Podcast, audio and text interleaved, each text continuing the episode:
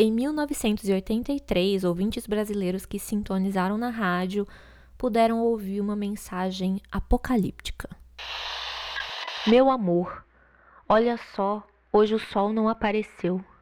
É o fim da aventura humana na Terra.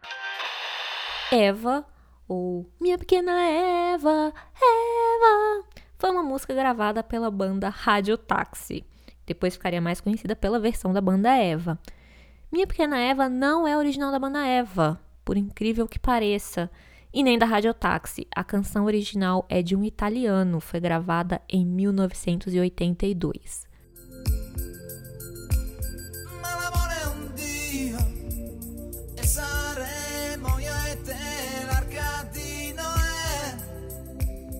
Essa música reflete bem a época em que ela surgiu. Nos anos 80, a Guerra Fria estava bombando. O medo de que uma guerra nuclear varresse a humanidade da face desse planeta era real. Bastava alguém apertar um botão para a Terra ser reduzida a nada. A solução imaginada pela música seria literalmente fugir para o espaço. Tal qual na Arca de Noé, pegar uma nave com seu crush e voar além do infinito. Ou talvez a música seja especulação. Se todo mundo morrer e só sobrarmos nós dois numa nave espacial, a continuidade da espécie depender de termos uma noite de amor, você me daria uma chance? Minha Pequena Eva foi a primeira distopia space ópera erótica a fazer grande sucesso no Brasil. Dos anos 80 para cá, algumas coisas mudaram o medo de sermos devastados por uma guerra nuclear. Bem, continua tendo. Mas agora temos outras possibilidades de extinção em massa na fila, né? É, uma nova pandemia pode surgir a qualquer momento e podemos não conseguir reagir a tempo, ou podemos morrer cozidos nessa imensa panela de pressão que a planeta Terra está virando não sem antes sofrer com escassez de comida, disputa de território com o oceano engolindo os continentes, novas doenças, enchentes, tornados, ondas mortais de calor. O cardápio de medos está bastante variado aqui nos anos 20 do século 21. Imagina se a gente tivesse sido avisado antes, para dar tempo de se planejar, tomar um banho antes, quem sabe mudar o rumo dessa história. Pior que aviso não faltou. Os cientistas estão alertando há décadas que as ações humanas estão zoando o único planeta que a gente tem que depende para continuar existindo. Um desses cientistas é James Lovelock, um químico e inventor britânico muito conhecido por não ter previsões muito animadoras para o futuro da humanidade. Imagina, deve ser o famoso chato Ninguém quer visitar, as pessoas tentam fugir dele. Ah, não, vou lá não. Só tem notícia ruim para dar, né? Lá em 2007, ele profetizou: Até 2020, vamos ver secas e outros extremos climáticos ficarem comuns. Ok, check. Mas ainda pode piorar, segundo as previsões de Lovelock. Até 2040, Berlim já será tão quente quanto Bagdá. Partes de Beijing se tornaram deserto e os chineses terão que fugir para a Sibéria, o que pode tornar uma guerra entre Rússia e China quase inevitável. Até 2100, mais de 6 bilhões de pessoas vão morrer. A população da Terra encolherá para 500 milhões de habitantes que terão de viver no Ártico, onde o clima ainda será tolerável. Todo mundo que pergunta, ele diz que é, o aquecimento global é irreversível. Esse barco já partiu, vamos todos morrer até o final do século, mas sempre mantendo o bom humor, né? Ele que já chegou nos seus 102 anos de idade costuma brincar dizendo o seguinte: Eu e a biosfera temos algo em comum. Estamos no 1% final de nossas vidas. Mas quando as previsões de futuro não são favoráveis, a gente tende a ignorar até que seja tarde demais. Assim como no mito da Cassandra. em que a coitada foi amaldiçoada com o poder de ver o futuro, mas sempre ter as suas previsões desacreditadas, o que leva consequentemente à destruição completa de Troia, porque ninguém deu ouvidos a ela. Lovelock também segue alertando que o fim está próximo e que as soluções sustentáveis que têm sido usadas até agora não estão adiantando nada, mas é considerado por muitos um alarmista. Um cientista visionário ou um louco? Exagerado ou um profeta? Quem é James Lovelock? De onde ele tirou essas previsões tão extremas? E se ele tiver certo, o que, que resta a nós fazer? É isso que eu vou tentar descobrir no episódio de hoje. Eu sou a Aline Valek, uma escritora curiosa com o que vai acontecer com a humanidade, e você está ouvindo o meu podcast Bobagens Imperdíveis.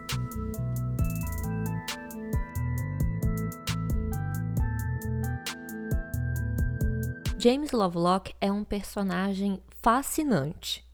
À primeira vista, ele é um centenário, um senhorzinho simpático, de vida pacata, fala mansa, que mora no interior da Inglaterra, gosta de caminhar com a esposa no meio do mato. Mas ele é também dono de uma mente brilhante, criativa, que com seus inventos contribuiu para a compreensão que hoje a gente tem do nosso planeta e da situação catastrófica em que nos metemos. Ter 102 anos de idade significa ter muita história para contar. No caso dele, muita história de estudos muito loucos nos quais ele já envolveu. Um caso que eu gosto muito é que na década de 50, mais ou menos, ele estava metido num estudo que envolvia congelar hamsters e tentar trazê-los de volta à vida. Era um estudo sobre criogenia. Mas descongelar hamsters de uma forma digamos, mais delicada e fazer essa volta do Hades ser menos sofrida para o animal era meio complicada. Foi aí que Lovelock teve a ideia de juntar umas peças e construir um micro-ondas no laboratório feito um professor pardal. Não que fosse novidade a tecnologia de usar micro-ondas para aquecer coisas, isso já existia mas os aparelhos da época eram gigantes, industriais, bem diferente dos fornos de micro-ondas que a gente usa hoje em dia para esquentar a nossa marmita. Foi Lovelock quem inventou um aparelho mais simples que coubesse na bancada do laboratório.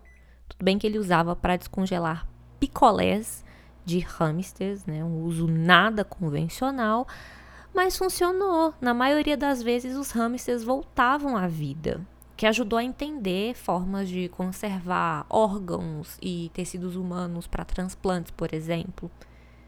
Mas não tente fazer isso em casa, nem com hamster, nem com gente, pelo amor de Deus. Infelizmente, a ciência ainda não descobriu formas de fazer um corpo humano voltar à vida depois de congelado. Aí que na década de 60 ele foi chamado para trabalhar na NASA. Né? O pessoal olhou lá o currículo dele, ah, congela e descongela hamsters, eles voltam a viver, pô, esse cara que a gente precisa. Tava rolando um projeto para tentar identificar a vida em outros planetas e Lovelock foi provocado com o seguinte desafio: como dizer se um planeta como Marte, aparentemente inóspito, deserto, já abrigou vida. E Lovelock, que é originalmente um químico, usou a química para chegar numa resposta. Então, a metodologia usada nesse estudo consistiu em analisar os traços químicos, a composição de gases da atmosfera dos outros planetas e, através desses dados, identificar se ele é ou foi portador de formas de vida. A atmosfera da Terra, por exemplo, tem oxigênio e metano, que são gases reativos, estão sempre se renovando. E esse desequilíbrio constante emite um sinal infravermelho, que Lovelock descreve como o incessante som da vida. E analisando esse sinal dá para saber se um planeta tem vida ou não. Depois de analisar a atmosfera de Marte, que tinha um perfil bem estável, bem paradão, com abundância de dióxido de carbono e poucos gases mais reativos, Lovelock chegou à conclusão de que não, não tinha vida lá. Claro que eu tô aqui falando Lovelock isso, Lovelock aquilo, para fins de simplificação da história, tá? Claro que ele não fazia esses estudos todos sozinho. Por exemplo, o aparelho que ele usou nesse, nesse estudo sobre Marte foi invenção de colegas dele. Naquela época, os cientistas de todos os departamentos eram incentivados a inventar os aparelhos que eles precisavam para suas pesquisas. E o Lovelock queria desenvolver uma versão aprimorada desse aparelho de cromatografia gasosa, um que fosse mais sensível, que conseguisse detectar partículas ainda menores. E assim ele criou esse aparelhinho que conseguia ler a nossa atmosfera, chamado detector de captura de elétrons, que conseguiu detectar a presença de partículas muito, muito, muito pequenas de pesticidas e de CFCs, ou clorofluorocarbonetos, que são compostos químicos que eram usados em aerossóis, sistemas de refrigeração, hoje já banidas quase no mundo todo, porque essas partículas persistiam, ficavam acumuladas na atmosfera, estavam arrombando a camada de ozônio. E por esse buraco estava entrando mais calor, mais radiação, reforçando o efeito estufa que tem tornado o planeta cada vez mais quente. Então já faz pelo menos 50 anos que o Lovelock está ligado que as ações humanas estragaram o equilíbrio climático do planeta. Lovelock se considera bem mais um inventor do que um cientista. Ainda assim, a sua obra-prima, o seu maior trabalho, não foi uma máquina, e sim uma ideia. A ideia de que o planeta Terra é um organismo vivo, em que a vida é participante ativa na criação das condições ambientais ideais para que ela continue existindo. A chamada hipótese de Gaia. Essa hipótese tem algumas contradições e já foi amplamente criticada, já foi até rotulada como pseudociência, já que o povo tilelê ali dos anos 60 amou essa ideia de adoração a Gaia como personificação da natureza. E, a princípio, o pessoal das ciências biológicas não gostou nada dessa hipótese, porque batia de frente com a teoria de Darwin. Que negócio é esse? Até onde se sabe são as condições externas que influenciam como cada forma de vida vai lutar para sobreviver e deixar descendentes e assim evoluir. Mas Lovelock não nega a teoria da evolução. Ele entende que a hipótese de Gaia é complementar a ela. Sim, a vida evolui em resposta às mudanças ambientais, que é basicamente, bem grosso modo, o que Darwin descobriu, mas o ambiente também evolui e também se transforma em resposta às mudanças biológicas. Tá tudo conectado. A hipótese Gaia ela foi super importante para mim, porque quando eu estava no ensino fundamental, tinha um livrinho do hipótese Gaia, hipótese de Gaia na minha biblioteca. E, né, explodiu minha mente na hora. Falei, gente, que legal, né? Esse mundo das margaridas, que elas regulam o calor. Então, isso teve uma grande influência na minha vida. Um cara tá falando que o planeta Terra se autorregula para ser o melhor possível para a vida. Então, isso gera muitos conflitos. Tanto que ele, o Lovelock, criou essa teoria junto com a Lynn Margulis, que é uma cientista que ajudou a comprovar a ideia da endossimbiose. Que a endossimbiose é, por exemplo, a gente tem nas plantas o, cloroplasto, que ele faz a fotossíntese. Mas o cloroplasto um dia foi um ser vivo sozinho e ele foi incorporado pelas plantas e para ajudar a fazer essa fotossíntese. Né? Então essa endossimbiose, você tem uma simbiose interna e isso auxilia na evolução. E a mesma coisa com as nossas mitocôndrias. As nossas mitocôndrias também um dia foram seres livres e que a gente, animais, conseguiu aproveitar elas e viver melhor e fazer melhores gastos energéticos, né, com consumo energético. Então, bom, essas são duas pessoas muito interessantes de conhecer e elas foram um pouco ostracizadas assim na academia porque as pessoas achavam que eles eram meio loucos assim, né? Os dois juntos, assim, a Lynn Margulis tem várias polêmicas dela, é, o Lovelock tem as dele e juntos eles criaram mais uma que era a hipótese Gaia. Essa é a voz da Adriana Lippe, oceanógrafa e pesquisadora, com quem eu conversei sobre o Lovelock e outros assuntos bem leves, bem descontraídos, bem 2022, como distopia climática. Como eu sou uma narradora 100% não confiável, eu resolvi chamar alguém que sabe do que está falando. Então eu pedi ajuda da Adri para me tirar umas dúvidas. Primeiro, o que é esse negócio do IPCC que sempre entra na pauta quando o assunto é mudanças climáticas? O IPCC ele é um painel intergovernamental sobre as mudanças climáticas e eles fazem uma grande revisão científica do que tem de estudo sobre o clima.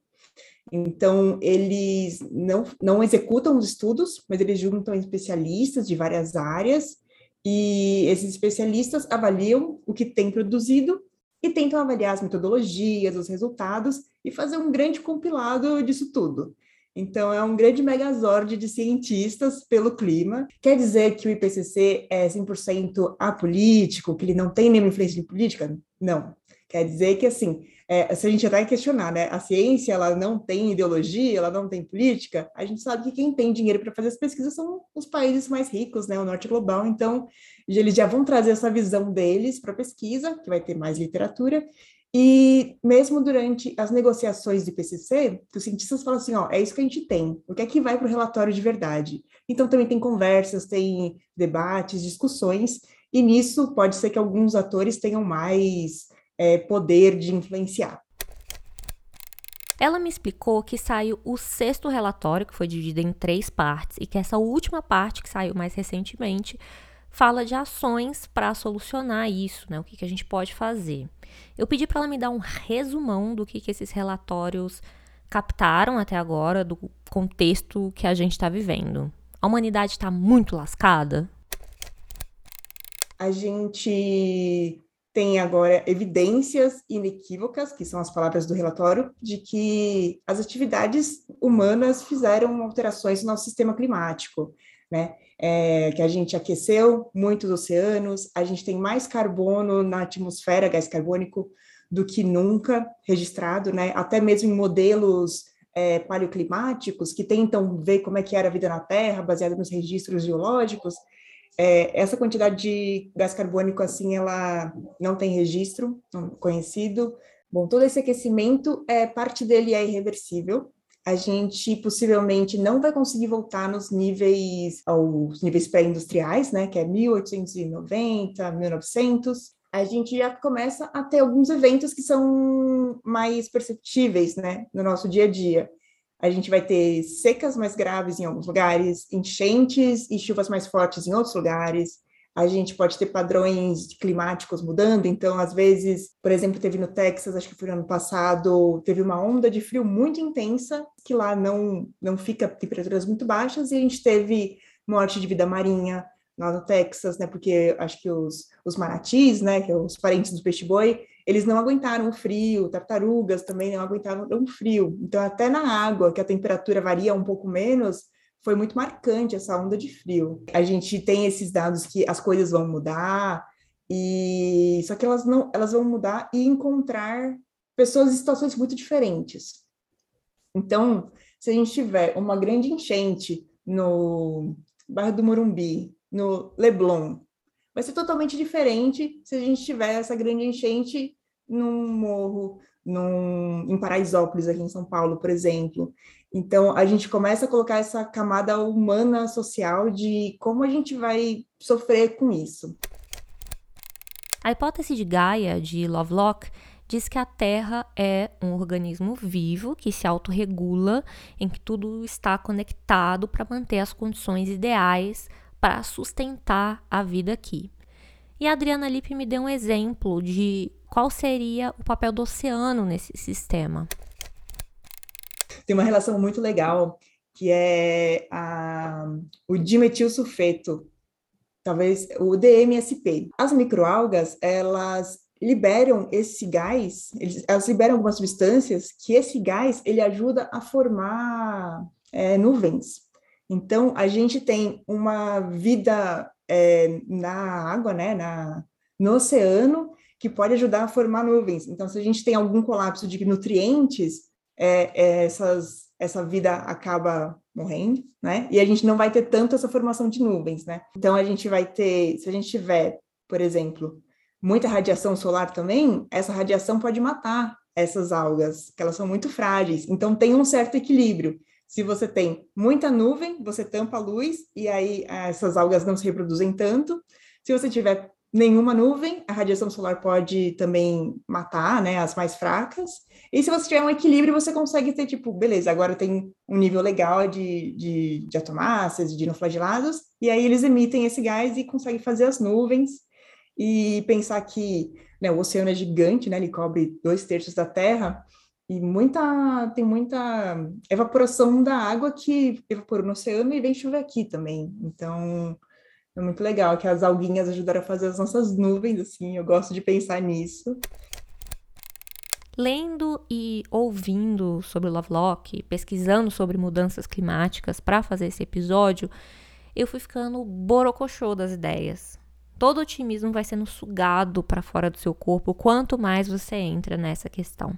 E a Adri até usou um termo para isso no meio da conversa: eco-ansiedade porque é meio desesperador você ter consciência que a casa vai cair, que as cidades vão afundar e se perceber meio impotente, sem saber o que fazer para impedir. Essa é a hora em que o nosso pensamento vai para o campo da ficção científica, de ter ideias meio doidas mesmo. Tipo, e se a gente construir um grande guarda-sol no espaço para chegar menos calor na Terra? É uma. E se a gente focar em construir uma inteligência artificial que dê conta de calcular e dar resposta do que a gente precisa fazer, já que a gente é burro? Essa é uma ideia do Lovelock, inclusive.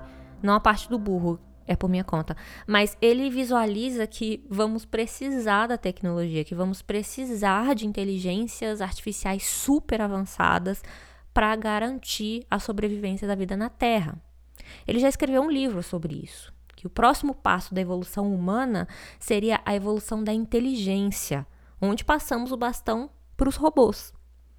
Com uma capacidade de pensar e calcular 10 mil vezes mais rápido do que qualquer ser humano, a máquina pode se tornar mais competente do que nós na tarefa de regular o clima na Terra. E também pode ser uma forma de criar a rede neural de Gaia, ou seja, o nosso pensamento conectado ao planeta, a gente entrar na internet de Gaia. E aí a gente entraria numa nova época geológica, sairíamos do antropoceno, que a gente está agora, para entrar no novaceno. Ele diz que vamos entrar no novaceno quando formas de vidas que emergirem forem capazes de se reproduzir e corrigir os seus erros de reprodução por seleção intencional, além de ter a capacidade de modificar o meio ambiente para se adaptar às suas necessidades químicas e físicas. Lovelock tem umas ideias arrojadas, algumas polêmicas. Por exemplo, ele defende o uso de energia nuclear quanto antes, como mais eficiente para manter a nossa sociedade menos agressiva com o ambiente. Muita gente não concorda. Ele explica mais esse ponto de vista nas entrevistas que ele dá, mas também eu li um pouco sobre isso no livro A Vingança de Gaia, e claro, ele é absolutamente contra a continuidade do uso de combustível fóssil. Não dá mais para a gente depender de gasolina, não dá mais para a gente depender de petróleo. Aí eu perguntei para Adriana qual que seria a proposta dela. É uma ideia que eu tenho elaborado um pouquinho melhor, é, tentado elaborar, né? Não sei se vou conseguir elaborar melhor, mas enquadrar a crise climática como não é um problema ambiental. A crise climática é um problema da, da nossa organização social, produtiva, econômica. Então, se a gente ficar olhando só para, tipo, vamos plantar árvores e não ver o que leva a gente a desmatar, a deforestar, a minerar os solos, talvez seja alguma coisa que não vai levar a gente a. não vai ser tão eficiente.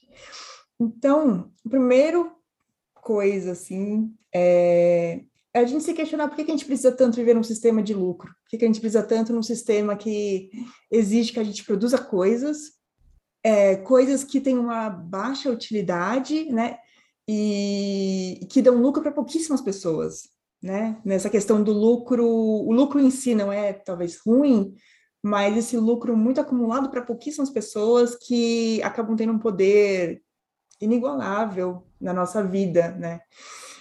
Então, eu gostaria muito da gente poder criar formas que a gente não precise alimentar grandes gigantes financeiros. E, assim, nem é uma ideia muito nova, e eu me sinto triste de não saber né, qual é o roadmap para a gente chegar nisso. Mas acho que é simplesmente a gente começar a questionar por que, que a gente está fazendo o que a gente está fazendo. E, infelizmente, a gente está atrasado 30 anos. Já foi lá na década de 70, 80, já começou a ter os estudos provando isso, né? O, Lovelock estava nessa nesse grupo. A gente tem, por exemplo, é, tem o exemplo do ozônio.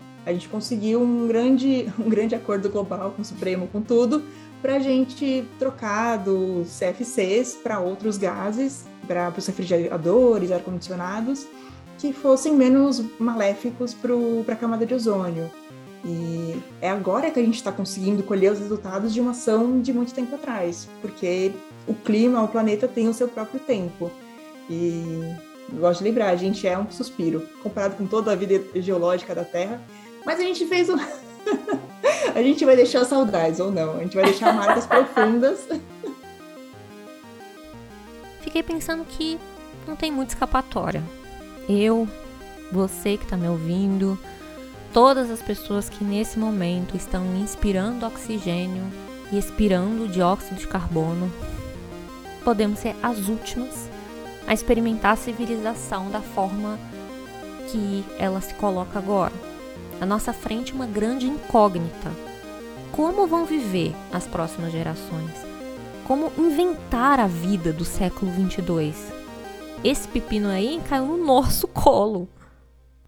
Se a gente insistir nesses delírios de acumular luxos num planeta caindo aos pedaços, talvez Gaia nos force a abandonar esse modelo de vida, mesmo contra a nossa vontade, mesmo se a gente não estiver pronto para isso. Gaia não é um sistema autorregulatório, mantendo vida a pelo menos 25% do tempo da existência do universo. Ela é vivida, tem experiência. Não dizem que ela sempre encontra um jeito? Pois é. Ela pode simplesmente nos tirar da equação, se esse for o jeito de ficar fria de novo, mesmo que daqui umas centenas de milhares de anos, ou a gente se adapta às novas condições, porque ser adaptável é o maior talento não só da humanidade, mas ouso dizer da vida, essa teimosa. De qualquer forma, a gente precisa se preparar. Lovelock dá uma outra ideia para isso no livro A Vingança de Gaia. Eu vou ler aqui uns trechos na tradução de Ivo Koritowski. Uma coisa que podemos fazer para reduzir as consequências da catástrofe é escrever um guia para ajudar os sobreviventes a reconstruir a civilização sem repetir demais os nossos erros. Um livro desses não existe. O que sabemos sobre a Terra costuma vir de livros e programas de televisão que apresentam a visão restrita de um especialista ou a convicção de um lobista talentoso. É um bom entretenimento, mas qual a utilidade de suas palavras para os sobreviventes de uma enchente ou fome futura? Quando estes as lerem num livro salvo dos escombros, aprenderão o que saiu errado e por quê? Procure nas estantes de uma livraria ou biblioteca pública um livro que explique claramente a condição atual e como essa se manifestou. Você não encontrará.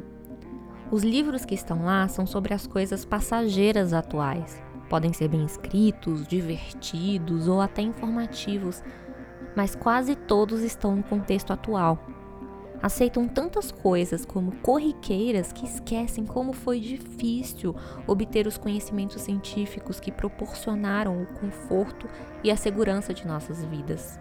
Precisamos de um livro de conhecimentos tão bem escrito que mereça ser considerado literatura. A qualidade do texto deve permitir que seja lido como passatempo, leitura religiosa, fonte de fatos e até texto de escola primária abrangeria de coisas simples, como instruções para acender uma fogueira até o nosso lugar no sistema solar e universo. Seria um compêndio de filosofia e ciência, fornecendo uma visão de cima para baixo da Terra e de nós. Explicaria a seleção natural de todos os seres vivos e forneceria os fatos básicos da medicina, incluindo a circulação do sangue e o papel dos órgãos. A descoberta de que bactérias e vírus causam doenças infecciosas é relativamente recente. Imagine se tal conhecimento se perdesse. Em sua época, a Bíblia fixou as restrições dietéticas e de conduta. Precisamos de um livro novo, como a Bíblia, que sirva ao mesmo propósito, mas reconhecendo a ciência. Esse livro seria também um manual de sobrevivência dos nossos sucessores. Ajudaria a trazer a ciência de volta como parte de nossa cultura e seria uma herança. Apesar de todos os seus eventuais defeitos, a ciência ainda fornece a melhor explicação que temos do mundo material.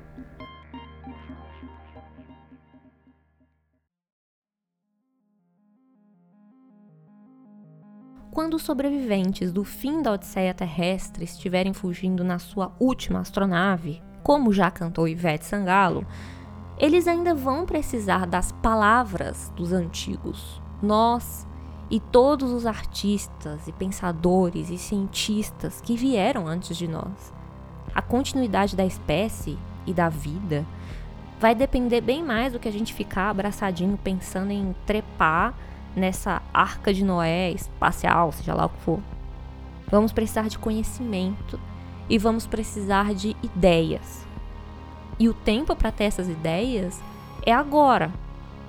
Então pensa aí da sua casa. Quais as suas propostas de futuro? O que, que você visualiza? Mesmo que seja uma ideia louca e impossível, especialmente se for uma ideia louca e impossível. Tira o pé do chão, como também já cantou Ivete Sangalo. A nossa capacidade de ter ideias vai ser essencial para nos levar para o próximo século. Imaginação, mais que nunca, é uma questão de sobrevivência. Um beijo, a gente se encontra no próximo episódio.